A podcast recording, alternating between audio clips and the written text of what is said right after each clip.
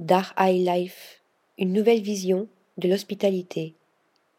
Dar c'est cette citadelle qui semble jaillir des dunes du Sahara, à la lisière du village oasis de Nefta.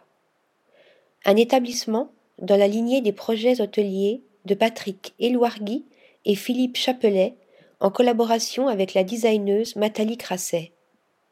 Leur volonté Proposer une nouvelle forme d'hospitalité tournée vers l'innovation et le bien-être. Après l'hôtel Haï à Nice, puis le Haï Matic à Paris, le trio imagine cette éco-retraite dans le paysage désertique de la Tunisie. Résolument moderne dans sa construction, le complexe est pensé pour s'inscrire naturellement dans son environnement et dans la vie locale. Couleur sable, sa façade s'intensifie et se réchauffe au contact du soleil. L'intérieur, lui, se colore des teintes de la région et déploie avec virtuosité des matières et savoir-faire ancestraux.